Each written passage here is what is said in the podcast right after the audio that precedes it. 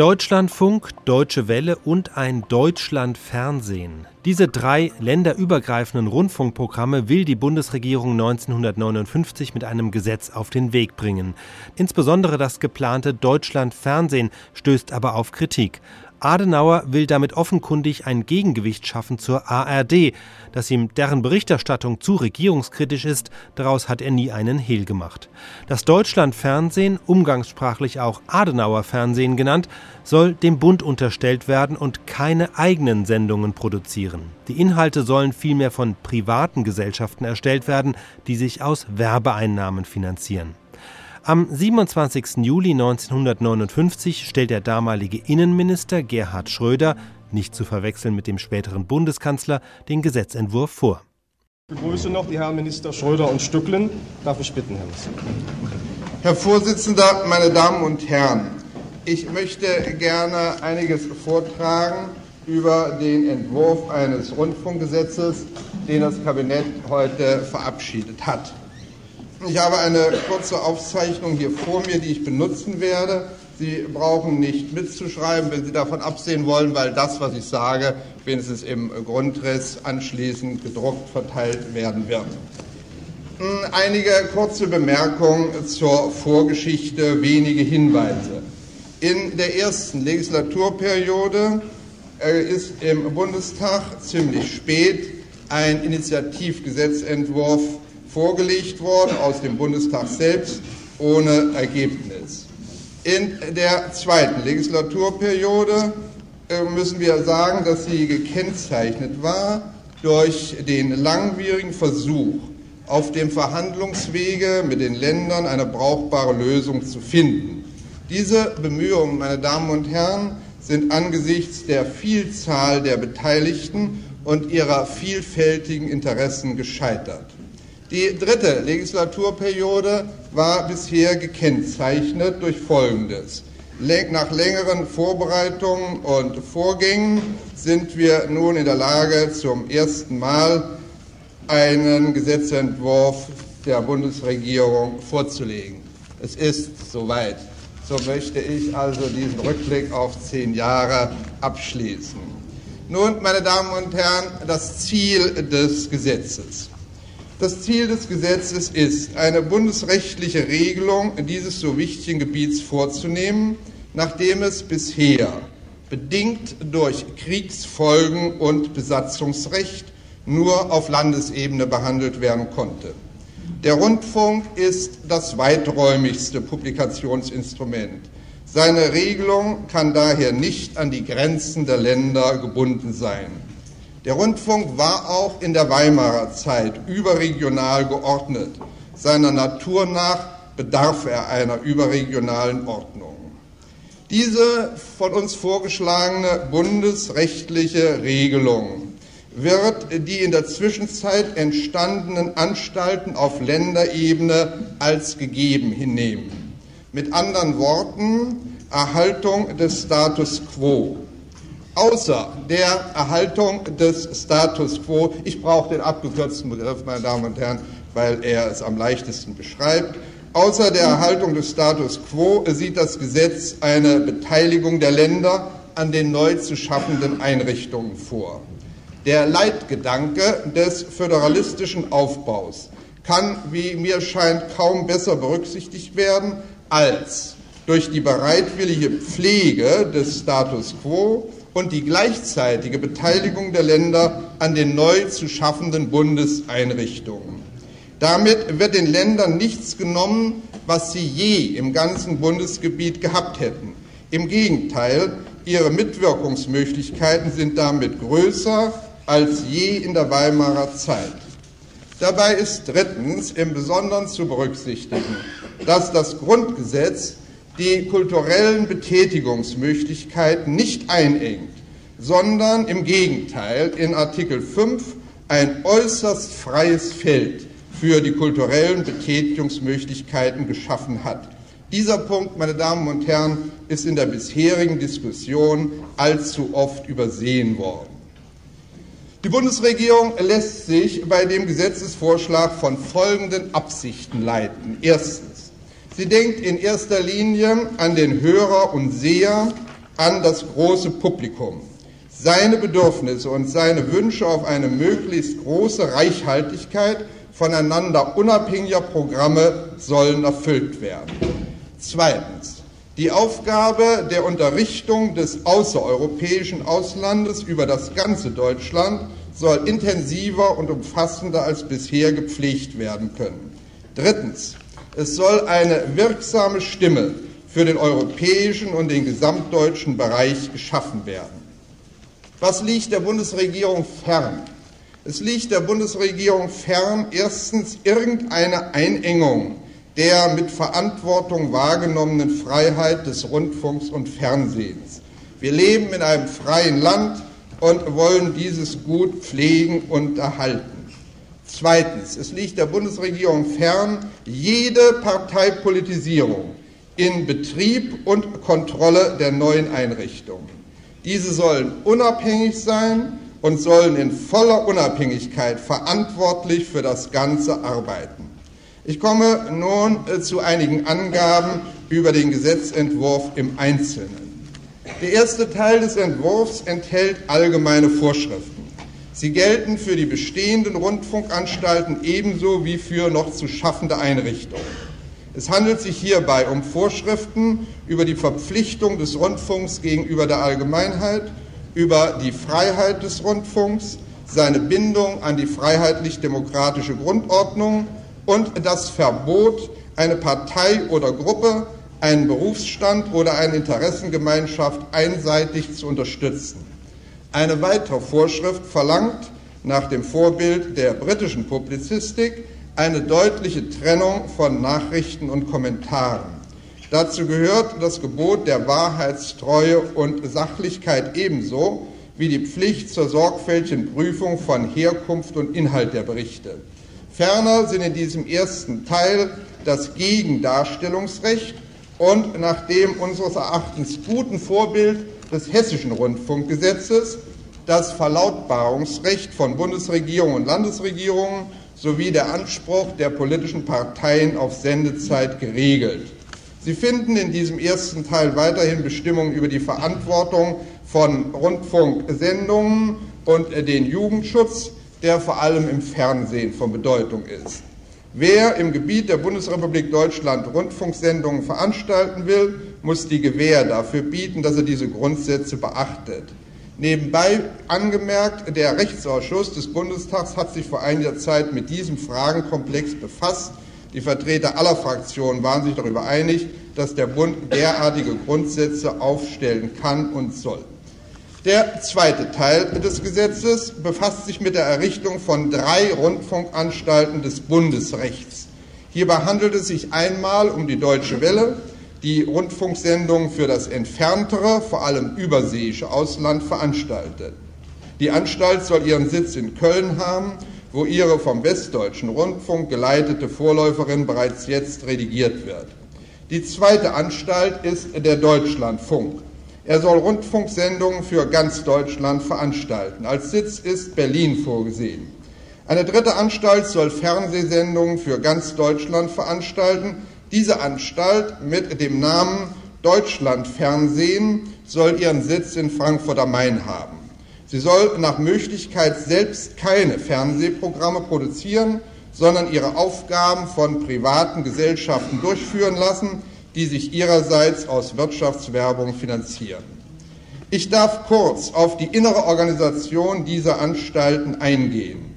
Das Prinzip ist in allen drei Anstalten das gleiche. Es sind jeweils drei Organe vorgesehen, und zwar ein Verwaltungsrat, ein Beirat und ein Intendant. Der Verwaltungsrat der Deutschen Welle soll fünf, der des Deutschlandfunks sieben und der des Deutschlandfernsehens elf Mitglieder haben. Die unterschiedliche Größe dieser Gremien beruht auf den verschieden gelagerten Verhältnissen. Je verschiedener die Aufgaben sind, desto mehr Möglichkeiten müssen für das Hereinnehmen von geeigneten Fachkräften und für die Bildung von Ausschüssen eröffnet werden, ohne deshalb mit einer übergroßen Zahl von Verwaltungsratsmitgliedern die Arbeitsweise zu erschweren. Die Mitglieder des Verwaltungsrats werden jeweils von dem Beirat bestimmt. in den Beirat wiederum entsenden, und dies ist ein gewisser Kern des Gesetzes, die Bundesregierung, die Landesregierung und die beiden großen Kirchen sowie der Zentralrat der Juden in Deutschland jeweils ein Drittel der Mitglieder. Bei den Sendungen, die im Bundesgebiet empfangen werden können, also beim Deutschlandfunk und Deutschlandfernsehen, treten zu der letzten Gruppe noch die beiden Sozialpartner hinzu. Weder einem Verwaltungsrat noch einem Beirat, und das ist etwas Neues, dürfen Mitglieder der gesetzgebenden Körperschaften des Bundes oder der Länder, Mitglieder der Bundesregierung oder einer Landesregierung oder weisungsgebundene Angehörige des öffentlichen Dienstes angehören. Ebenso ist bestimmt, dass Beirats- und Verwaltungsratsmitglieder keinerlei wirtschaftliche oder sonstige Interessen bei öffentlich-rechtlichen Rundfunkanstalten haben dürfen.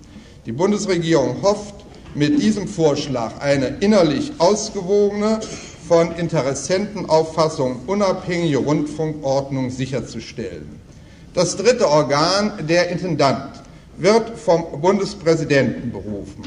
Der Bundespräsident wählt ihn in freier Entscheidung aus einer Vorschlagsliste aus, die der Verwaltungsrat aufstellt. Das Gesetz bestimmt ausdrücklich, dass die Vorschlagsliste mindestens drei Namen von geeigneten Personen enthalten muss, wobei die Reihenfolge keine Rangfolge ist. Wir haben geprüft, meine Damen und Herren, ob die Organisation dadurch vereinfacht werden könnte, dass nur eine Anstalt mit drei weitgehend selbstständigen Abteilungen unter je einem Intendanten errichtet wird. Auf den ersten Blick erscheint eine solche Lösung wirtschaftlicher. Bei näherem Hinsehen ergibt sich aber doch, dass die Aufgaben zu vielgestaltig sind, um in einer Anstalt untergebracht werden zu können. Die Gefahr, dass die sehr unterschiedlichen Aufgaben schematisiert werden und die Sendungen dadurch an Profil und Eigenständigkeit verlieren, erschien uns zu groß. Auf der anderen Seite wird es zweifellos eine ganze Reihe von Verwaltungsaufgaben geben, die für alle drei Anstalten gemeinsam wahrgenommen werden können. Wir denken an die sehr wichtige Aufgabe der Erforschung der Meinung der Rundfunkteilnehmer, an die Unterhaltung eines Korrespondentennetzes, an die Beschaffung und Unterhaltung von Übertragungswagen, Wahrnehmung von zahlreichen Rechts-, Personal- und Urheberrechtsfragen ebenso wie an die technische Forschung und Entwicklung. Wir glauben auch nicht, dass jede der drei Anstalten ein eigenes Orchester unterhalten müsste. Deshalb ist vorgesehen, dass diese drei Anstalten in einem Dachverband, dem Deutschen Rundfunkverband, zusammengeschlossen werden, der für Vereinfachung und Wirtschaftlichkeit der Verwaltung sorgen soll. Für die Haushaltswirtschaft, über die ich nur ganz kurz etwas sagen will, geben sich die Anstalten und der Verband eine Finanzordnung, für die der Grundsatz der Sparsamkeit in der Verwaltung erstes gesetzliches Gebot ist. Nicht nur die Haushaltsrechnung, meine Damen und Herren, es hört sich vielleicht äh, etwas äh, zu routiniert an, weil es solche Bestimmungen viel gibt, aber uns liegt sicherlich allen gemeinsam an Sparsamkeit der Verwaltung. Nicht nur die Haushaltsrechnung, sondern auch jeder Haushaltsplan und jeder Haushaltsvoranschlag der Anstalten des Verbandes müssen veröffentlicht werden. Reisekosten und Sitzungsvergütungen sind limitiert. Die Rechnungsprüfung nimmt der Bundesrechnungshof vor, dessen Prüfungsbemerkungen beachtet werden müssen. Ich möchte hier gleich sagen, diese Bestimmung lese ich nicht vor, um abzuschrecken von Betätigung in den neuen Anstalten. So schlimm, so schlimm wird es wiederum nicht sein. Eine staatliche Fachaufsicht ist ausdrücklich ausgeschlossen. Die Rechtsaufsicht ist entsprechend den Vorschriften des nordrhein-westfälischen Gesetzes über den westdeutschen Rundfunk geregelt. Der dritte Teil des Gesetzes, meine Damen und Herren, spricht ausdrücklich aus, dass die Rechtsverhältnisse der Rundfunkanstalten des Landesrechts sich weiterhin nach landesrechtlichen Vorschriften bestimmen, soweit dieses Gesetz hinsichtlich der Geltung der allgemeinen Vorschriften und der Verteilung der Gebühren nichts anderes vorsieht. Das ist also das, was ich vorhin als eine Status quo-Klausel bezeichnet habe. Der vierte Teil nun befasst sich mit dem Rundfunkgebührenrecht. Es verbleibt bei einer Tonrundfunkgebühr von zwei und einer Fernsehrundfunkgebühr von fünf Mark. Im Unterschied zur bisherigen Regelung braucht derjenige, der nur ein Fernsehgerät betreibt, der nur ein Fernsehgerät betreibt, keine Tonrundfunkgebühr mehr zu entrichten. Koffer- und Kraftfahrzeugempfänger können neben einem stationären Gerät gebührenfrei betrieben werden. Damit wird eine Lästigkeit ausgeräumt, damit wird eine Lästigkeit ausgeräumt, die bisher etwas schwierig war. Nun, eine der schwierigsten Aufgaben, äh, die der Gesetzentwurf zu lösen hatte, war eine sinnvolle und gerechte Verteilung der Rundfunkgebühren auf die, die, auf die verschiedenen Rundfunkanstalten. Es musste dafür Sorge getragen werden, dass, dies sind vier Punkte, die neuen Einrichtungen finanziert werden können, die kleineren der bestehenden Rundfunkanstalten eine ausreichende finanzielle Grundlage erhalten, die mittleren der bestehenden Rundfunkanstalten nach Möglichkeit etwas höhere Mittel als im Vorjahr erhalten und schließlich den großen der bestehenden Rundfunkanstalten nicht übermäßig viel genommen wird. Zugleich, äh, meine Damen und Herren, es wird für alle Beteiligten nicht so schlimm werden. Deswegen wiederhole ich immer, dass ich von der Status Quo-Klausel äh, ausgehe. Zugleich war sicherzustellen, dass die Deutsche Bundespost und das war nun ein etwas schwieriges Kapitel, einen angemessenen Anteil am Gesamtgebührenaufkommen erhält. Wir wissen nur zu gut, dass es angesichts der außerordentlich unterschiedlichen Größe der verschiedenen Anstaltsbereiche eine ideale Lösung schlechthin nicht gibt. Auch die einzelnen kostenbildenden Faktoren sind so verschieden und von örtlichen Gegebenheiten abhängig, dass es fast unmöglich ist, für sie allgemeine Regeln aufzustellen. Die zunächst naheliegende Möglichkeit, die Rundfunkanstalten im Gesetz einzeln aufzuführen und ihnen den Prozentsatz am Gesamtgebührenaufkommen zuzuweisen, der einem vernünftig kalkulierten Finanzbedarf entspricht, scheidet aus. Er würde praktisch zur Folge haben, dass die Dispositionsfreiheit der Landesgesetzgeber für die Frage der Veränderung der Anstaltsbereiche erheblich eingeschränkt würde. Der jetzige Vorschlag wird den oben erwähnten vier Forderungen gerecht. Die kleineren Rundfunkanstalten, in erster Linie Radio Bremen, der Saarländische Rundfunk und der Sender Freies Berlin, bekommen bereits aufgrund des Gesetzes die Mittel, die für die Durchführung ihrer Aufgaben erforderlich sind. Als einzige Anstalt bekommt der Westdeutsche Rundfunk etwas weniger, als er im Vorjahr hatte. Die übrigen Rundfunkanstalten des Landesrechts erhalten alle mehr, als ihnen im Vorjahr zugeflossen ist. Die Rundfunkanstalten des Bundesrechts bekommen ihre Mittel nicht direkt, sondern über den Deutschen Rundfunkverband zugewiesen. Wir glauben, dass auf diese Weise eine elastischere Finanzwirtschaft mit Schwerpunktbildung für jeweils aktuelle Aufgaben möglich ist. Ergänzend ist zu sagen, dass die Bundesregierung verpflichtet ist, dem Bundestag in bestimmten Zeitabständen erstmalig zwei Jahre nach Inkrafttreten des Gesetzes einen Bericht über die Angemessenheit der Höhe der Gebühren und die Zweckmäßigkeit ihrer Verteilung vorzulegen.